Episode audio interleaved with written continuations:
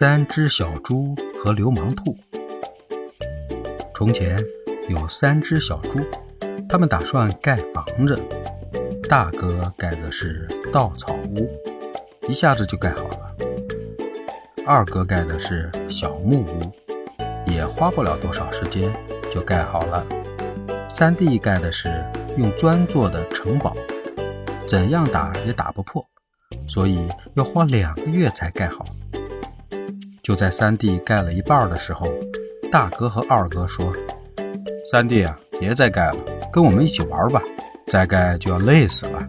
等你累了就不能一起玩了，那多不好啊。”三弟说：“不行，你们难道还不知道流氓兔现在快要到我们这里了吗？”大哥和二哥说：“管他什么流氓兔的，总之你和我们一起玩吧。”三弟说：“不理你们了，反正你们也不知道流氓兔的厉害。”几个月以后，流氓兔真的来了，他把大哥和二哥的屋子都炸碎了。大哥和二哥逃到了三弟的城堡里，三弟一开大炮，把流氓兔炸得哇哇大叫，一下子退了十一公里，最后将流氓兔打败了。两个月后。